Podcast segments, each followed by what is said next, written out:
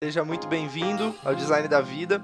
Aqui é o Cris Fedrizzi e o objetivo do podcast é te trazer referências sobre a vida, pessoas fora de série, CEOs, líderes, e o meu propósito é ser ponte de conhecimento, tá? E te trazer o que existe de melhor é, para você aprender a lidar com seus desafios, para a gente criar um Brasil melhor, um mundo melhor. Todas as terças às 9 horas com um novo episódio. Te desejo um ótimo episódio e a gente se vê na próxima. Um forte abraço, tchau, tchau.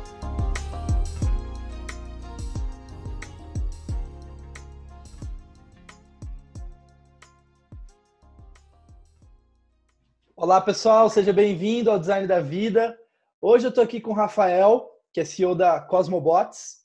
Eu não quero falar só de inteligência artificial, é um dos tópicos, mas para a gente falar sobre a vida, Rafa, eu quero que seja um espaço, cara, bem aberto para você compartilhar alguns aprendizados de vida, é, sua visão de mundo e hábitos, sua visão do trabalho, seu desenvolvimento pessoal. Mas antes, quem é o Rafa? Eu sei que você é um, entusiasta, né? Um, um, um, líder aí quando a gente fala de inteligência artificial, bots, gestão de projetos, etc. Mas quem é o Rafa além dessas definições? Qual é a sua jornada também, se quiser compartilhar um pouquinho com o pessoal? Boa, obrigado, Cris, pelo convite. É, acho que vai ser bem legal comentar um pouco sobre a minha experiência, enfim, sobre a minha vida, é, um pouco não ah, fora do, do trabalho, né, e, e, de como isso pode influenciar o trabalho. Então, isso, acho isso acho isso bem legal. Bom, é, eu é, eu sou uma pessoa que, embora trabalhe com inteligência artificial e está tá mais a fundo nesse mundo de tecnologia, eu acabei sendo criado na fazenda, no interior de Goiás. É, passei um bom tempo é, fazendo atividades, sabe, de fazenda, de olhar gado, plantação, enfim. Então, o fato de sair desse cenário e ir mais para o lado de tecnologia foi é, um choque muito grande para os meus pais, não muito para mim. é, meu pai, principalmente, ele ele me via mais, sabe, mais em agronomia e fazendo coisas relacionadas à atividade que a gente estava acostumado, né, que a família estava acostumada.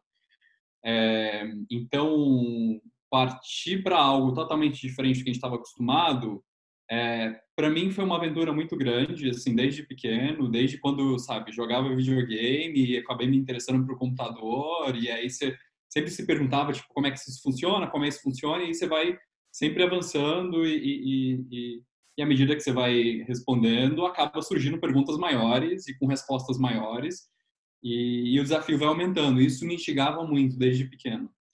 É, então, eu acabei depois indo estudar em Goiânia, né? É, e, e fazendo a faculdade de ciência da computação lá em Goiás. É, quando entrei na faculdade, eu, é, enfim, não sabia programar e tudo. Na verdade, até depois que eu formei, muito pouco de programação, enfim, sabia o básico ainda.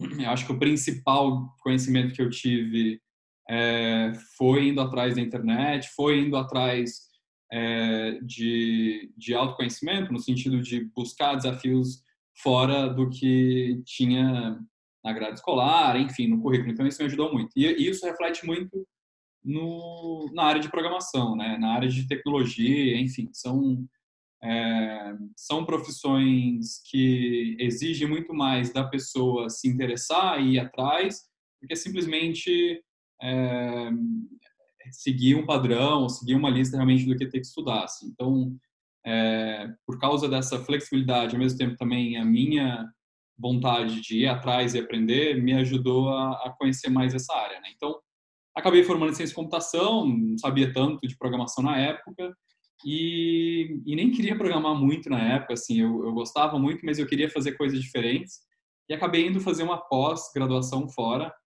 É, acabei indo para os Estados Unidos e fiz uma, uma, uma pós em gestão de projetos de software é, isso me ajudou muito a ter uma visão maior de realmente simplesmente programar, de simplesmente criar funções, enfim, de ter uma visão para que que aquilo que está sendo programado vai ser utilizado, por que que vai ser utilizado. Então, assim, conseguir ter uma visão um pouquinho mais fora da caixa a nível de, de programação, enfim, a nível de tecnologia. É, gestão, né? Exato, nível de gestão e de, de conseguir entender melhor, tipo, que como pessoas trabalham é, em determinado desafio, como é que é o processo, enfim. Então, uma visão maior é, do que estava sendo feito, né, do que pode ser feito. É, e acabei, depois de um ano e meio, voltando para o Brasil e, e, assim que eu voltei, eu, eu, eu, saí de Goiânia e vim morar direto em, é, em São Paulo. Estou aqui desde 2008, é, então são praticamente 12 anos. É, e aí foi uma jornada de é, procurar emprego, é, aproveitar a pós que eu tinha feito, enfim, e, e tentar encaixar com aquilo que eu estava querendo fazer. Assim. Na verdade, eu nem, nem, nem sabia direito o que, que eu queria trabalhar, mas aí no começo, né, depois você forma, talvez você faz uma pós, você ainda começa meio que é, ficar conhecendo territórios diferentes e ver se você gosta daquilo ou não. Né? Então, para mim foi um ano aí de depois que eu voltei para São que eu, que eu voltei para o Brasil e fui morar em São Paulo foi um ano aí de, de realmente identificar e trabalhar em coisas diferentes e ver realmente o que, que eu gostava de fazer, né? Você tinha eu, quantos eu, anos? Eu peguei nessa época aí, quantos anos? Nessa época, cara, eu tinha eu acabei formando com 21, um pouco cedo. E acho que eu tava Caraca. com 23. 23, é. tá. Show. É, e e acabei, sabe, pegando coisas desde é, programação, analista de negócios, é, analista de sistema, enfim. Então, fui pegando coisas diferentes hum. é, em agências de publicidade e até, até me firmar numa empresa que é, numa empresa que fazia CRM, é, customização de CRM. E eles eram parceiro da Salesforce. Eu acabei saindo dessa empresa e, e, e montando uma concorrência com eles, é, sendo uma parceria também com a Salesforce. Né? Salesforce é um sistema de CRM, é, um, é o sistema de CRM mais usado no mundo e, para quem não conhece, CRM é a sigla para para gestão de relacionamento ao cliente, né, inglês, que é Customer Relationship Management, e ter tido essa experiência mais de como o usuário, é, ou seja, o cliente, interage com a solução, da empresa, quando está fazendo compra de um produto, é, ou quando está tirando dúvida, é, ou do lado interno também, como o vendedor tem essa visão do cliente, de como é que ele faz gestão, como é que é o funil de vendas dele, como é que é o processo de prospecção. É, ter essa visão foi muito importante para conseguir entender melhor é, esse mundo de atendimento a cliente, é, de conseguir entender realmente os problemas que tem no atendimento ao cliente, é, que, enfim, vai desde tempo de espera, é, inconsistências, né? Você fica repetindo um monte de informação, enfim. Então, teve um aprendizado bem forte nisso. Estourou aí até mais ou menos 2014 para 2015. É, e aí eu acabei fechando essa consultoria que eu tinha, né? e, e acabei indo atrás de fazer alguma coisa nova, né? É, na época, é, eu estava estudando já inteligência artificial e no momento que o Facebook lançou é, os bots no Facebook Messenger, dois, no começo de 2016, é, eu vi uma oportunidade de conseguir realmente utilizar é, o que a inteligência artificial tinha trazido até aquele momento para o atendimento ao cliente. Óbvio que o Facebook já tinha visto isso e outras empresas estavam começando a ver isso e lançar produtos fortes nessa época, em 2016, mas ainda não tinha uma plataforma, uma solução que as pessoas conseguiriam usar para poder lançar essa automação do atendimento em diversos canais, incluindo o Facebook, né? É, a partir desse momento, inclusive, surgiram, começou a surgir várias, mas é, nos próximos dois anos eu comecei a criar algo é, que conseguir atender várias plataformas, vários canais, é, de forma diferente, incluindo uma inteligência artificial. Então, eu passei um tempo aí treinando essa própria inteligência é, até lançar a plataforma em 2018. Então, que, que foi o nosso MVP no começo de, na verdade, de janeiro de 2018. É, e aí, enfim, aí foi, foi realmente que é, a história da Cosmo começou a, a, levantar voo e tudo, apesar de ter dois anos aí, de 2016 para 2018, testando, validando.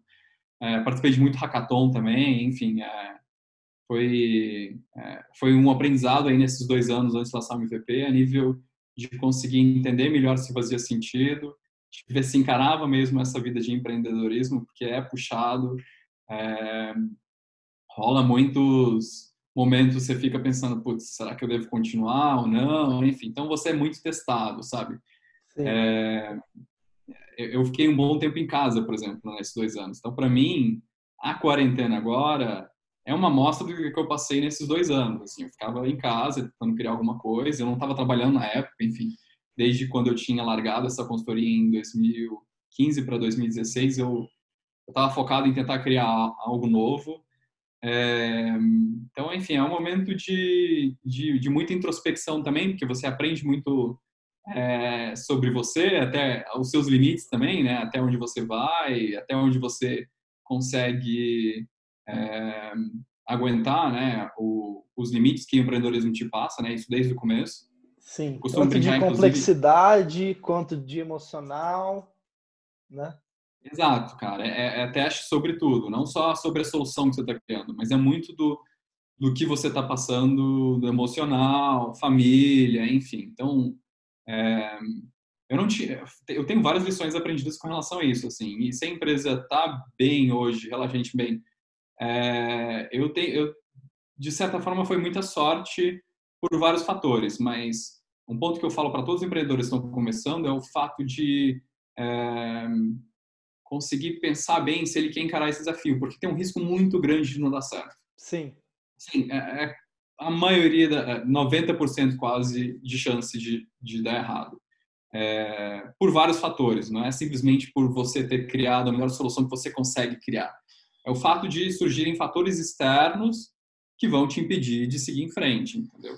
É, eu tive fatores externos que, que, que, que impedia, é, mas ainda assim eu acho que o que ajudou no nosso caso foi o fato de ter é, um produto bom com é, o formato certo no momento certo. E a última parte a é certa, né? Exato. E o fato de ter no momento certo é crucial. E aí esse esse caso que pode ser o fator sorte. Hum. Porque às vezes você pode criar, por exemplo, um Twitter em, vamos supor, sei lá, você acabou de criar um Twitter em, em 2002, né, depois da bolha é, da internet. Só que não foi o time, né? Não tem celulares, não tem dispositivos espalhados para todo mundo, com aplicativos para instalar e tudo. Então, tem muita gente que cria uma solução muito boa, só que ainda não é o time, né? Não é o momento de realmente o pessoal conseguir tirar o valor daquilo, né? É, e eu acho que a gente se aproveitou, a gente teve um pouco de sorte nisso. Óbvio que a gente já previa isso desde 2016, né, que realmente estava indo para esse lado e está crescendo mais ainda agora, mas ainda era um risco, né? Então, o fato de estar tá dando certo e de estar tá realmente batendo com o que o mercado está querendo, é, esse momento, assim, é, é, difícil de pegar o momento certo, né? Então, acho, acho que isso foi até um ponto de sorte, de certa forma. Então, são vários fatores externos que vão influenciar na, na jornada aí de, do empreendedor. E, e o empreendedor ele tem que considerar esses riscos desde o começo. Ele tem que considerar se ele está disposto a encarar esse caminho, sabe? É, tem um resultado muito legal dando certo né, lá na frente. E não não falo só do da saída ou de dinheiro. Para mim, pessoalmente, acho que é muito mais do lado de conquista, de realmente, é, sabe, de conquistar um sonho, de entregar uma solução que você é, enfim, você tinha um desafio de criar e, e você vê pessoas utilizando, milhares ou Colocar milhões de pessoas mundo, né? utilizando. Né? Exatamente. Então, o fato de ter esse impacto, né? Depende se é um impacto social, se é um impacto a nível de melhorar a vida do, do consumidor que está recebendo atendimento online, independente do que seja, é, eu acho que a satisfação maior, bem maior, é o fato de você ter é, entregado algo que as pessoas estão usando e estão usando bem. Então, isso, isso é bem legal. Deixa eu te fazer uma pergunta. É, vamos rebobinar um pouquinho. Acho que foi bem legal claro, essa introdução claro. que você deu. Foi bem. Porque você já deu a, a, trajetória, né? De como é que foi, enfim, alguns aprendizados e tudo mais. Mas vamos rebobinar um pouquinho. da onde que vem isso no, no Rafael, assim, essa, esse desejo de colocar algo no mundo e e também essa, essa curiosidade do hacker, assim, um pouco, né? Que é isso que você falou, do, do programador ser mais o cara que investiga e não é o cara que vai, faz o curso ali e acabou, né? É o cara que está a todo momento pesquisando no Google, tentando resolver, sabe? Buscando referência e, enfim, tentando resolver aquele desafio ali na sua frente, né? Mas de onde vem isso? É, qual que é a sua visão de mundo, assim? Beleza, você falou uma coisa que é conquistar, né? Construir algo algo foda, desculpa a palavra, mas basicamente é isso, construir algo foda no mundo, né? Então, que resolva o problema das pessoas, mas isso tem base onde, sabe? Eu tô curioso para entender um pouquinho. É... Boa pergunta, cara. Cris, você você não sabe programar, né? Não tem Cara, não eu sou um, eu sou um mega curioso, a minha só pra, só de curiosidade, eu acho que o pessoal que tá ouvindo aqui nem sabe. Mas eu fui criado, minha mãe era professora de informática, na época, informática, informática, lá atrás. Então eu nasci no meio de escritório, hardware, e minha mãe consertava computador mesmo, e dava aula de computador e tal. E, então eu sempre fui bem fã disso, mas eu nunca programei. Eu já comecei a aprender a programar, eu conheço, assim, eu, eu sei fazer gestão ágil, né, algumas coisinhas, mas respondendo, não, não sou o programador, não, mas sinto que estou deixando a desejar, cara, porque é uma coisa tão interessante. então, no meu caso, é... É, como eu tinha comentado, acho que foi mais de foi perguntas e dúvidas pequenas que foram sendo resolvidas e, a, e aí você fica, tá, mas mas por que assim? Aí tá, não, assim porque o processo funciona dessa forma, aí A junta com B, vira C, enfim. Aí você tá, mas agora por que surgiu isso aqui que você, que você acabou de resolver, entendeu? Então você vai entrando mais ainda a fundo, é, você vai entrando mais a fundo para poder entender tipo mais a origem da, é, do problema e como é ou da solução e como é que aquilo surgiu. É, sabe, no meu caso foi desde quando eu ganhei o primeiro computador e aí quando eu ganhei o primeiro computador eu criei minha conta de e-mail é, e aí eu falei, tá, beleza, mas aí o que, que eu faço com o e-mail? Ah, eu envio para outras pessoas, tudo bem. É, mas como é que isso acontece, né? Tipo, é, enfim, tem, tem o que por trás? E aí você começa a se perguntar e investigar. É, na minha época, quando eu comecei a fazer isso, não tinha Wikipedia, então, assim, é, você vai atrás de recursos é, que, que, conseguem te ajudar a responder essas dúvidas, né? É, uma analogia, por exemplo, seria pessoas que, enfim, desde o começo querem fazer medicina e e seja, sei lá, uma pessoa que desde pequena é, ela fica super impressionada porque um familiar fez um transplante de coração. Aí ela fica perguntando, tá, mas como é que isso foi feito? Ah, não, porque na medicina acontece isso. Tá, mas vamos devagar, então. Me explica o básico e aí você vai atrás do básico, entende o básico, depois você vai no intermediário e começa a entender mais a fundo, né? Meu caso foi isso, assim, eu, eu, eu entendia que tinha perguntas grandes e perguntas pequenas e fui encaminhando devagar, tentando entender primeiro as perguntas pequenas até chegar nas maiores, sabe? É, e eu estava disposto a fazer esse caminho, sabe? Porque é uma área que eu achava muito legal, assim, que realmente é, eu acho muito um prazer muito grande conseguir entender é, é, algo que você vai atrás, enfim, que você consegue achar uma resposta de forma é, de forma autônoma, né? Que você foi lá e conseguiu, você conseguiu encontrar. Então, eu acho que todo desenvolvedor tem isso, assim, o fato de é, ter essa sede de, de responder dúvidas que às vezes você não consegue entender porquê e ir atrás e conseguir é, conseguir entender melhor.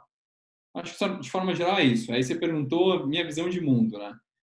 É, então, então levando isso em consideração, né? Levando isso em consideração que você está falando do porquê, tá? eu sempre fui um cara que indagou sobre a vida. Então, tipo, então exemplo, é, ah, eu vou na igreja e aquela igreja, a religião fala para mim que a existência, a vida, é isso aqui.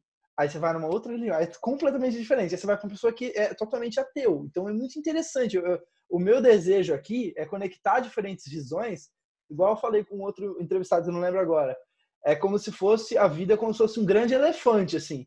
E aí tem alguém que está na tromba e está falando assim, não, a vida é a tromba aqui, pessoal. E aí tá outra, outra forma de ver o mundo, né? Que está na perna do elefante, está falando, não, o elefante é extremamente racional. Enfim, então, então é essa discussão. Qual é a sua visão de mundo? Assim, então, é, por que, que a gente acha que é, é, é, é um, somos, somos uns macaquinhos num, num pingo no universo, sabe? O que, que você... Você tem uma visão mais religiosa, você tem uma visão totalmente mais para ciência? Qual que é a sua olhar sobre a vida, assim? É, eu acho que tem o um lado religioso, é, mas enfim, não vou entrar muito nesse mérito para não causar tanta polêmica. É, do meu lado, é, eu, eu acredito muito também no lado científico, na verdade, para mim é o principal. É, é o fato de. É, é, enfim, as coisas acontecem por algum motivo. óbvio que que se você for atrás realmente do principal motivo, aí você pode achar algumas incógnitas. É, mas eu acredito muito no fato de, é, na verdade, você acreditar. É óbvio que acreditar para te fazer bem, enfim, para te, te levar é, a ir para o trabalho feliz, enfim, fazer atividades felizes e, e conviver é, da forma que você achar melhor mas eu acho que no final do dia é super importante você entender que é, o que você está fazendo, o que você quer fazer, o caminho que está seguindo faça sentido é, no longo prazo. Né? Então, se você olhar toda a linha do tempo da sua vida, é, eu acho que é importante você é, ter essa visão ter essa visão madura o máximo possível, né, o mais cedo possível, e que ela se é, reflita o máximo possível durante durante essa jornada toda da vida. Óbvio que tem vários aprendizados e você vai moldando. Eu, por exemplo, é, o que eu imaginava, a visão que eu tinha de 10 anos atrás é um, mudou um pouco assim com relação ao que eu tenho hoje, é porque você vai acabando tendo, é, enfim, você, vai acabando tendo família, vai acabando tendo novos relacionamentos, novas experiências. Então, isso é moldado um pouco, mas é, eu acho que a essência um pouco continua. Então, acho que é difícil alterar a essência também.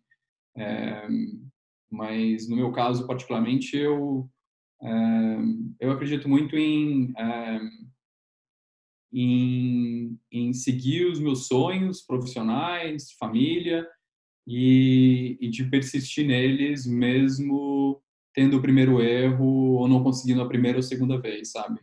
É, eu sou muito de se falhou a primeira vez, quer dizer que você pode já tentar a segunda vez e já vai tentar a terceira vez.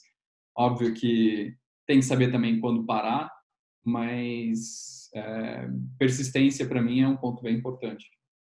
Legal. E, e, vamos falar um pouquinho de, de trabalho agora, porque, cara, a gente passa a maior parte do nosso tempo, né? Vamos ser sinceros, a maior parte do tempo, ainda mais como empreendedor, imagino você, trabalhando, certo? Se dedicando, etc. É... Você já falou algumas coisas que, por exemplo, é de conquistar, criar coisas fodas no mundo, né? Criar, colocar, resolver o problema das pessoas e tal. Mas por que que você trabalha? Qual é a sua visão sobre o trabalho em si? Assim? Qual que é o, o, o, o valor inerente a isso? É, seu olhar sobre o trabalho, basicamente. Legal. É... Eu tinha comentado que empreendedor tem um puta risco no começo e ele tem que considerar esses riscos e levantar, justamente porque realmente é... a chance de não dar certo é muito grande. É... Em compensação, uma vez que você começa a fazer, é... a grande maioria, e no meu caso, eu estou incluído nesse caso, faz coisas que gostam, sabe? Então, acaba trabalhando com coisas que realmente gostam e dão prazer. É, independente se você está dividindo o trabalho com outras pessoas ou fazendo sozinho, é, a grande maioria das pessoas que eu conheço, que são empreendedores, fazem por gostar de estar tá fazendo aquilo e não sentem que é um trabalho. É, óbvio que tem uma, um estresse, cansa, mas é engraçado porque às vezes eu não eu perco feriado às vezes, sabe? Eu não sei quando que é um feriado. É... Óbvio que aí às vezes é uma falha de não planejar direito, mas é... eu, eu não. É... eu não tenho muitos problemas com relação a estar tá fazendo um trabalho que pode ficar repetitivo ou que eu não é o que eu não gostasse, sabe? Eu realmente gosto do que eu faço. É, é, algo gratificante. Eu não sinto, sabe? Eu chego no final do dia, eu não, eu não me sinto tão cansado assim. Óbvio que é, você precisa recuperar as energias para o próximo dia, mas eu, se deixar, às vezes eu continuo assim sem parar, sabe? Então é algo bem gratificante e eu não o, o, o, maior desafio que a gente tem, inclusive, como empreendedor, é quando você está montando uma equipe, é de conseguir passar isso para sua equipe. Hum, é, porque tem um dilema enorme, né? Você não pode simplesmente é, achar que a sua equipe vai ter o mesmo pensamento e, e energias que você para fazer esse trabalho, né? Então, é, e ao mesmo tempo também você não quer que eles não tenham um pouquinho da, é, da disposição e da motivação que você quer passar, né? Então, um desafio aí que a gente tem no dia a dia, eu particularmente, é, é conseguir passar esse, esse ânimo e essa vontade de trabalhar, de conquistar o que a gente está querendo colocar hoje na empresa, é, passar isso para o resto da equipe. Perfeito. Cara, eu concordo plenamente. Eu concordo plenamente. Mas como que foi? Você sempre trabalhou com algo que te dava esse prazer? Se foi uma inclinação que você, você já falou, né? De antes já nessa linha da computação e tal. Então você foi seguindo essa inclinação, certo? Tem gente que não segue essa inclinação. Tem muita gente que é, trava no meio do caminho, ah, sei lá, eu tenho que ganhar dinheiro e eu vou fazer direito, sabe? E a pessoa é programador, sabe? É, eu tenho amigos assim, então você acha que primeira pergunta sempre foi assim é, para você? Você sempre trabalhou com algo que te deu prazer e tal? Ou teve momentos que, putz, sabe, você percebeu que no meio do caminho você falou, cara, isso aqui tá errado, tem que fazer outra coisa? É, eu quase 100% tá, do tempo é, sempre trabalhei com algo que eu queria fazer. É, trabalhando em empresa, é, onde era funcionário, ou trabalhando como empreendedor, né, como é o caso de hoje. É, em alguns momentos específicos, eu estava trabalhando com algo que eu não gostava. É, eu acabei saindo, mas foi poucas vezes, ou, ou acabei tentando pedir para fazer uma coisa diferente e consegui me adaptar com o que eu queria fazer. É, então eu não tive muito problema com relação a isso, assim, é, eu sempre é, sempre que tinha alguma coisa que estava me incomodando ou que eu não, não gostava, assim, eu, eu, eu tentava me adaptar e ver uma forma diferente, tipo, tá, onde que a gente quer chegar? Faz sentido para mim esse, esse lugar, esse hum. para onde que a gente está indo? Boa. Se faz, tudo bem, tipo, eu até, sabe, é, é que às vezes você fica muito é, às vezes quando você está muito focado só numa uma atividade específica ou num ponto específico, você fica um pouco frustrado, né? É, e eu acho que você tem que conseguir entender que frustra frustrações vão ter várias. Então é, é, mais o ponto de você conseguir é, conseguir mais olhar tipo a, o, o, final da jornada, né? Para onde você está indo. Então se faz sentido é, você continuar, eu, eu acabo tipo relevando algumas frustrações e seguindo em diante, tá? É, com relação Senão a... você não empreenderia. Vai por mim. Exato, exatamente. lidar com as frustrações. Exatamente. E você estava comentando, por exemplo, tá, mas aí tem pessoas que não conseguem fazer isso. Para mim, assim, é, a, grande fator de vários empreendedores falharem é por não aguentarem e não terem persistência. E não, não errou a primeira ou a segunda vez, muita gente desiste. É, e é óbvio que talvez é, realmente tem que saber parar e tem que saber, tipo, isso aqui não ia dar certo nunca mesmo. É, sabe, depois que a pessoa recebe um primeiro ou segundo feedback ruim, já desiste na hora, nem prefere pivotar, nem fazer nenhuma alteração. É, e acaba falhando, né? Assim, são, são empreendedores e acabam não tendo sucesso no que começaram. É, e nada contra isso, são, é realmente, tipo, a pessoa olhou para para o cenário atual e falou, tipo, não consigo seguir em diante com isso e vou preferir gastar meu tempo com outra coisa. É... Mas para mim, eu acho que é aí que está a chave, entendeu? É, se realmente você teve a disposição para começar, é... a persistência não é muito longe da, do, do, passo inicial. E vários momentos eu queria desistir, sabe, da, da startup, de, empre de empreender, enfim. É, o, o que me ajudou muito foi persistência, o fato de ficar tentando mesmo depois de, de ter alguns erros e falhas. Então, é, acho que é isso, assim, tem, tem várias pessoas que começam e acabam falhando e acabam acumulando por uma quantidade de, de empresas que, que não dão certo, né, startups que não dão certo nos primeiros anos. Eu acho que é mais por causa disso, é, é de conseguir tentar e se não der certo, tentar, tipo, mudar alguma coisa para ver se vai dar certo, sabe? É, mas aí tá, esse é um problema, cara, porque aí você tem que ver sua família, né? Tipo, talvez não dá nem porque você não quer tentar, porque você, tá tendo, você tem filho para criar, para sustentar, tem mulher, enfim, pode ter alguém que está com problema de saúde na família, é, e você precisa ir atrás e tentar não pensar é, só em si ou no negócio também, né? Então, se tem outras pessoas que dependem de você, tem que tomar cuidado para que você não passe o risco que você está tendo para eles também, né? Então, para o futuro da família, enfim, para o futuro de quem está próximo de você. Esse é um fator super importante, né? eu de certa forma eu não tive tanto ele porque durante todo esse processo eu estava solteiro, enfim, morando sozinho em São Paulo, então é, pelo fato de não ter pessoas dependentes de mim, eu acabei tendo essa liberdade de aceitar mais os riscos, né? Uhum. Mas tem muitas pessoas que não têm essa, sabe, essa flexibilidade, porque tem família, tem filho, um, dois filhos novos, enfim, então é, realmente é, eu entendo algumas pessoas que não têm essa persistência, porque realmente tem, tem um risco maior que é repassado para outras pessoas que estão próximas do empreendedor. Perfeito. Vamos falar um pouquinho de desenvolvimento do Rafa. Assim, eu falei de desenvolvimento pessoal, mas eu quero falar do, do Rafa agora, que é o seguinte: você falou que você mudou um pouco, né? Quando você chegou em São Paulo ali até agora. É, quais mudanças comportamentais, teu como pessoa, você acha que você mudou? Você falou, puta, lidar com as frustrações, é uma, uma super avanço, né? E você saber gerir essas, essas frustrações, né? Mas o que, que, são os pontos altos, assim, que você vê que, que você ganhou durante esses, essas, esses erros, né? Que, que viram aprendizados, eu acho que é isso, né? É... Acho que o principal, eu tinha muita ansiedade. É, ainda tenho bastante ansiedade, mas eu não sabia, não sabia controlá-la direito. É, você fica muito ansioso é, para ver coisas acontecendo rápido.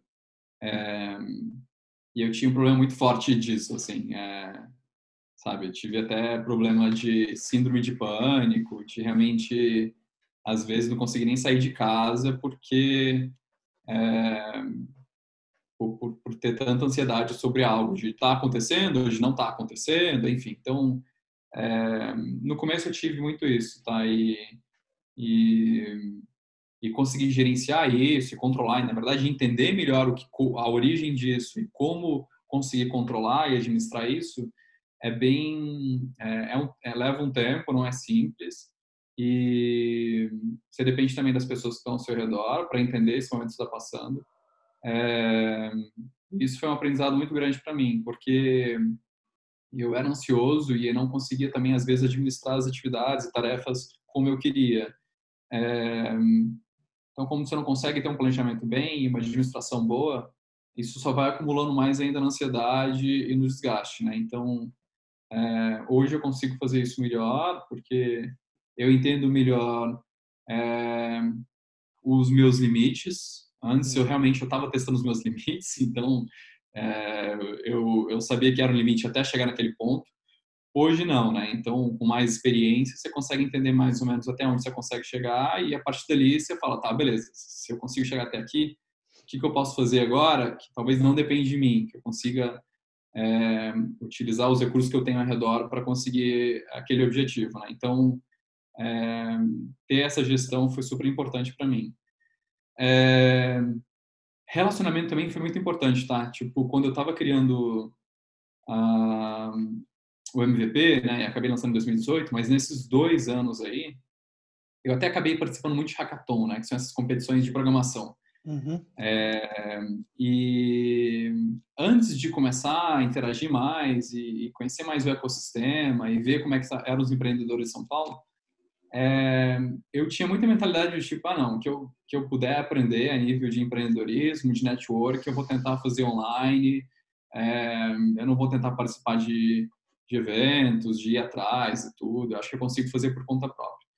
E, e aí eu acabei perdendo um pouco disso, né? E aí os hackathons foram o pontapé inicial, porque eu, eu não só conheci outros desenvolvedores, mas de empreendedores também, que estavam criando soluções diferentes, é, e o mercado também, que estavam abordando soluções diferentes, não só a parte de recrutamento que tem Hackathon, mas a parte de criar soluções é, mais inovadoras. É, e acabei participar mais de meetups, é, de, enfim, discussões sobre produtos, sobre gestão de produtos, sobre é, é áreas diferentes ou, ou, ou é, novas novidades que estava tendo na área de inteligência artificial. E o fato de ir atrás do ecossistema de startups, né, de empreendedores aqui em São Paulo, me ajudou muito durante esses dois anos, porque você começa a, a, melhorar o seu produto também, porque você faz validações, você conhece pessoas interessadas em testar o seu produto, é, você conhece mais sobre erros que outros fundadores de startups tiveram no momento de, é, em vários momentos, mas principalmente no momento de, de lançar o produto, que era o momento que eu estava no começo, é, e escutar essas falhas de outras startups foi essencial, porque você fala, putz, eu estou fazendo exatamente isso agora. Hum. Então, Será que vai para esse mesmo caminho? O que, que eu posso fazer diferente? Então, é, e isso eu descobri conversando, indo no Meetup, conversando, conhecendo é, clusters de, de, startups aqui em São Paulo, né? E aí vai desde Wire, a Oxigênio, é, o Itaú já tinha começado com o Cubo também, então você acaba indo para esses centros também, conhecendo startups que estão lá, como é que é a experiência que eles é, que eles estão passando, que eles tiveram, problemas que eles tiveram, enfim. É, então, ir atrás do ecossistema, para mim, foi super importante. Estar tá morando em São Paulo é, tem uma diferença muito grande porque você acaba tendo isso aqui muito próximo, né? Muito fácil. É, óbvio, exatamente. Óbvio que, enfim, se eu tivesse, por exemplo, em Goiânia, seria um pouco mais difícil. É, isso eu estou falando da experiência que eu tive, tá? Óbvio que, olhando daqui para frente, por causa da pandemia, é, esse cenário de networking, de integração, é, pelo menos no próximo ano aí, nos próximos 12 meses, 12 a 18 meses, eu acho que, é óbvio que não tem muita necessidade de fisicamente estar participando de algum evento, mas abriu-se mais a possibilidade de expandir esse ecossistema, tá? Total. Desse network. É só para fazer uma analogia, por exemplo, a gente tinha muito, no primeiro ano da empresa, a gente tinha muito problema de contratar desenvolvedores. Isso porque quando a gente ia contratar, desenvolvedores que não trabalhavam em home office, iam para o escritório trabalhar. É, e o pessoal que ia trabalhar no escritório, é, é, os desenvolvedores, enfim, eles acabavam ficando tipo três meses, quatro meses, enfim, era difícil segurar desenvolvedores, principalmente desenvolvedores bons. É, então você não conseguia segurar muito tempo, talvez era até mais, né? eram seis meses, enfim, ou mais. Mas, mas o mercado aqui de desenvolvedores é muito concorrido em São Paulo, nos grandes centros aqui no Brasil. Agora, com a pandemia, a gente conseguiu contratar pessoas que trabalham de home office de qualquer lugar do Brasil. É, então, assim, é, a gente não tem mais restrição do tipo, ah, não tem que ficar em São Paulo, porque tem um escritório, tem que ir para fazer reunião. Não tem mais isso, sabe? É, então, de certa forma, aumentou a concorrência para quem está em São Paulo, mas caiu uma barreira enorme para quem estava em outras cidades no Brasil inteiro, sabe? É óbvio que no mundo inteiro também isso está acontecendo, mas é, tem muito profissional bom, é, e aí eu estou olhando mais para os desenvolvedores, porque é uma área que a gente atua muito em tecnologia, é, em outras áreas podem ter também, mas tem muito profissional bom é, no resto do Brasil, sabe? É, a gente estava entrevistando porque não tem gente... Mais, não tem mais essa barreira, né, também, assim, até de informação tem, mesmo, né? Então... Não Pô, tem, eu então mesmo, assim... Às vezes, eu, cara, eu pego aqui e assisto uma aula de um professor de Stanford falando sobre psicologia. Sabe? Putz, uma aula de Stanford, cara, sabe? E, e gratuito, assim, no YouTube. Então, é, é maluco isso. É, exatamente. Então, é, eu faço essa analogia com a parte de recrutamento, porque o networking vai ficar... É, vai aumentar mais ainda esse networking virtual, né? Óbvio que tinha antes com LinkedIn, de mandar mensagem, enfim, ver se realmente rolava algum negócio, alguma parceria, ou pegar algum feedback, alguma indicação, mas isso está se tornando maior agora, né? Então, esse fator networking eh, não necessariamente é, tem essa, não precisa ter essa experiência que eu tive, né? De ir atrás, ir atrás dos, das reuniões que estavam tendo, dos, meet, dos meetups que estavam tendo, enfim, dos eventos que estavam tendo. Agora não, agora você consegue fazer isso de qualquer lugar do Brasil, né? Então, acho que está tendo essa transição, essa diferença grande aí o que ajuda muito quem está começando alguma coisa, né? Porque É, se eu tivesse começando algo que eu estava em Goiânia, por exemplo, imagina, ter que mudar para São Paulo, enfim, é um, é um desgaste, você vai, você vai ter é, vários recursos para poder investir, enfim. Então, é, eu acho que tem ajudado bastante nesse ponto. Deixa eu te. A gente já está quase chegando no final, Rafa. Voou, cara, o tempo. Tem mais uns 10 minutinhos aqui. É, pegando já nesse ponto, vamos falar um pouquinho de futuro de carreira, assim, sua visão um pouquinho de. Enfim, isso que a gente já está falando, né? Que é trabalho remoto, etc. Mas o que, que você acha do profissional, olhando para as pessoas também que vocês estão. Eu vi que vocês estão recrutando, pessoal que está ouvindo aí, quem tiver, quem for. Depois você compartilha as vagas aí, Rafa.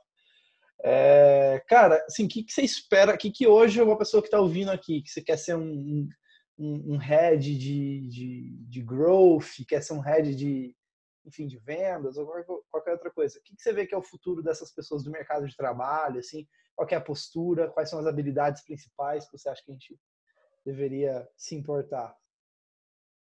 É, e até comentando, é, dando segmento que eu estava falando da pandemia, eu acho que isso, isso é, é a resposta para essa pergunta. A gente está vendo muitas mudanças recentes, então assim acho que não está tão definido ainda. É, a gente sabe que está mudando, é, que o que você está buscando hoje realmente é, a forma como você está buscando é totalmente diferente do que você fazia seis meses atrás, por exemplo.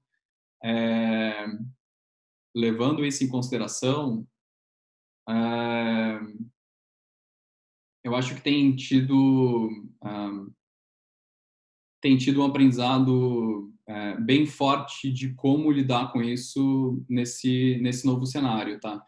A gente a gente a gente notou a equipe muito forte trabalhando em home office é, foi algo que eu não imaginava. Antes, inclusive, a gente tinha considerado, antes da pandemia, a gente tinha considerado de ter uma equipe de home office, mas, é, enfim, acho que talvez por preconceito, por achar que, tipo, como tem várias pessoas não fazendo isso, você fica um pouco com o pé atrás, né? Mas a equipe ficou mais produtiva, é, começou a dedicar mais, por, provavelmente porque tá, tem mais tempo no dia a dia, não gasta tempo em transporte, consegue fazer tá mais da família, né? Tipo, assim. Exato. Exato. Óbvio que você tem que controlar também, porque como você traz o trabalho para casa, tem, tem um dilema aí, né? Então, é, é, a pessoa tem que controlar bem aquilo que o tempo, o horário dela de trabalho, com o horário que ela tem que dedicar à família também, né? Porque realmente se emendar, você não sabe às vezes quando começa o final de semana e quando termina, né? Então, é, esse é um ponto que tem que tomar cuidado. Mas isso serviu muito para mostrar para a gente que é, a pessoa ela consegue é, que está buscando vaga, está buscando posição, ela consegue é, ela consegue construir melhor o que ela quer é, e, e, apresentar melhor sem depender de algumas é, algumas características que tinha antes da pandemia. Então acho que eu estou comentando de novo a pandemia porque realmente acho que é um aspecto fundamental, tá super importante no que a gente está passando. É...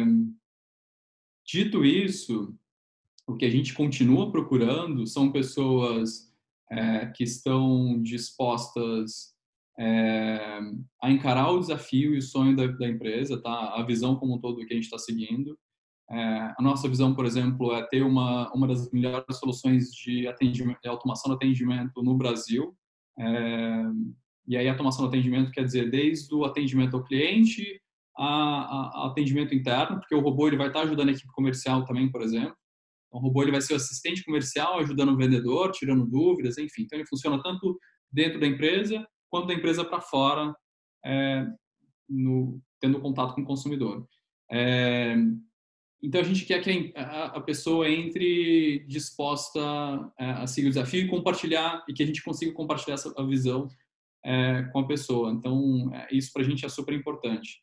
É, e ter vontade de aprender também. Assim, é, a gente, por exemplo, é de uma área que é nova, é, é difícil encontrar, por exemplo, alguém do de, de, equipe comercial que tenha conhecimento, por exemplo, de inteligência artificial. mas a gente vê muitas pessoas entrando que nunca ouviu falar e que talvez tipo não teve experiência nenhuma mas estão super dispostas a aprender e aí ir atrás e ver, tá, como é que funciona? E quem pode me ajudar aqui na equipe a me explicar isso, entendeu? É, com quem que eu posso perguntar? E aí, por exemplo, a gente tem o Slack e tem pessoas que entram com esse perfil que, que às vezes não tem experiência, mas elas vão atrás, sabe? É, tá, mas com quem que eu posso entender isso aqui melhor? Eu posso receber um treinamento? É, e aí, geralmente, a gente deixa isso pronto no começo, quando a pessoa entra, mas óbvio que a gente acaba não passando tudo, né? Então, essas pessoas que vão atrás e que estão dispostas a aprender algo que, mesmo não, não, não mesmo não tendo tido experiência, para mim, eu acho que é um ponto super importante. Excelente. É, vamos falar, você falou de educação, né, de aprender. Só para a gente já chegar no final, tá, gente, que está ouvindo, eu deixei a melhor pergunta para o final. Que para mim é, é, o principal. Que é como você aprende. Porque, cara, a gente sabe, é lifelong learning. Né, tem uma palavra em inglês que o pessoal fala que é basicamente isso, né? É aprender para o resto da vida, assim. Então, é, eu imagino também que como empreendedor não tem como, né, cara? Se você parar de aprender, você parou um tempo, você parou, a empresa parou, não tem mais o que fazer, né? A empresa tem que estar sempre iterando, evoluindo, né? Tanto produto, quanto marketing, quanto tudo. Como que você aprende, Rafa? Que horas você para do seu dia para conversar com alguém, ou não é ler um livro, você faz algum curso de vez em quando? Enfim, compartilhe com a gente a sua maneira de aprender. Legal. Ultimamente eu não tenho tido tanto tempo, tá? É até meio irônico, porque a pandemia se acaba tendo mais tempo para fazer outras coisas, é, é, já que, enfim, você não precisa ficar gastando tempo para ir para o trabalho é, e, locomovendo, enfim. Então, é, mas por causa disso surgiram novas é, necessidades e oportunidades e acabei ocupando muito meu tempo realmente com novas coisas no trabalho, né? E isso é mais pessoalmente o que eu, que eu tive recentemente. Mas, de forma geral, é, eu gosto muito de ler autobiografia. É, e aí tem as autobiografias de pessoas da minha área, né, relacionadas à tecnologia, relacionadas à inteligência artificial, enfim, relacionadas a produtos mais inovadores, é, que eu acho super importante. A autobiografia é, é, é interessante por, pelo fato de entender que existiu vários erros, enfim, a jornada toda, é, não foi simplesmente, tipo, sabe, é, teve sorte no começo e pronto, deu certo. É, a grande maioria das vezes realmente teve vários problemas, vários desafios, e eu adoro entender esses desafios, porque eles se assemelham, de certa forma, muito ao que a gente passa no dia a dia. É, então eu gosto muito disso, assim, é, de, de tirar um tempo para poder entender a história de outras pessoas. É, eu é, recentemente é, tava a gente estou começando a ir mais na, na, casa de familiares e tudo, então familiares da, da, da minha namorada, por exemplo, e, e, eu acho que é muito bom ter esse contato com com, é, com família também, sabe? Assim, a, a, minha família mesmo fica em Goiás e tudo, então eu não tenho muito contato, né? Estando mais morando aqui em São Paulo, então é, acabo tendo contato mais com a família da minha namorada. Mas o fato de ter contato com, com família, com pessoas, isso ajuda muito você a, às vezes, tirar um pouco o seu, seu, uh, seu pensamento do trabalho e conseguir pensar é, sobre coisas mais importantes, mais a longo prazo, como família. Então, isso para mim tem ajudado bastante também.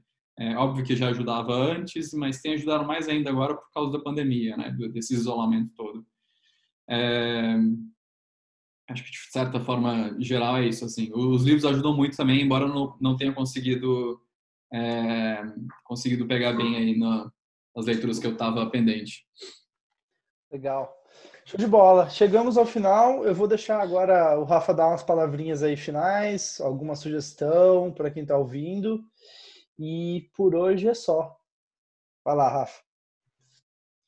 Cris, obrigado aí pelo espaço. É... Eu... eu já tinha participado de podcast antes, mas é... participar do seu podcast foi super interessante porque é... talvez não só a visão que você pega de líderes ou de gestores, enfim, CEO, de empreendedores, mas qual que é o impacto de, é, de, da vida, né, como um todo, de outros fatores com relação a esse dia a dia que a gente passa. É, eu acho isso super importante e eu acabo não pensando muito nisso no dia a dia é, e ter uma pausa para pensar sobre, refletir sobre, eu acho que é super importante. Então, obrigado aí por ter criado um podcast assim é, e, e, quem sabe consigo participar de uma próxima edição no futuro. É, eu queria deixar o recado para quem quiser é, conectar comigo, fica à vontade para entrar no LinkedIn e me adicionar. É, basta procurar por Rafael Petersen é, ou procurar pela empresa Cosmobots e, e, e me adicionar também, Cosmobots. É, a gente está com vagas abertas, né, como o Cris comentou, então é, tem, tem diversas vagas aí, fica à vontade também para entrar em contato se tiver interesse. É, é isso, Cris. Agradeço de novo o papo, a atenção e foi muito legal o papo. Eu que agradeço, Rafa. Obrigado pelo seu tempo e chegamos ao objetivo aqui do, do podcast, cara. Papo super legal. Enfim, obrigado pelo seu tempo, obrigado pela dedicação aí também. Obrigado, pessoal. Imagina. E é isso. Até o próximo episódio. Valeu, um abraço. Tchau, tchau.